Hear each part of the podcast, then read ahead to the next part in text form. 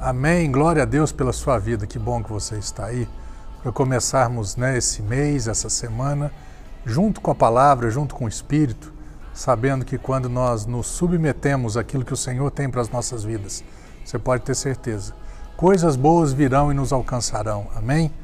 Esse texto aqui eu acho muito bacana, Filipenses capítulo 2, verso 8 e 9 diz: Assim, falando de Jesus na forma de homem, humilhou-se a si mesmo, entregando-se à obediência até a morte e morte de cruz. O resultado da obediência de Jesus, o resultado da submissão de Jesus para o plano de Deus, o resultado de Jesus viver segundo a vontade do Pai. Por isso, Deus também o exaltou sobremaneira. À mais alta, elevada posição, ele deu o nome que está acima de todo e qualquer outro nome. Deus o exaltou após ele ter se colocado nessa condição. Qual condição? A condição de, de, de aceitar o que o Pai tinha para ele, a condição de obedecer o projeto de Deus.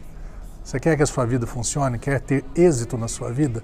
Aceite o que Deus tem para a sua vida. Submeta-se à palavra do Senhor. Mantenha-se nesse caminho, nessa, nessa pegada, nessa vibe, para você entender. Eu tenho certeza que você também será exaltado. Amém?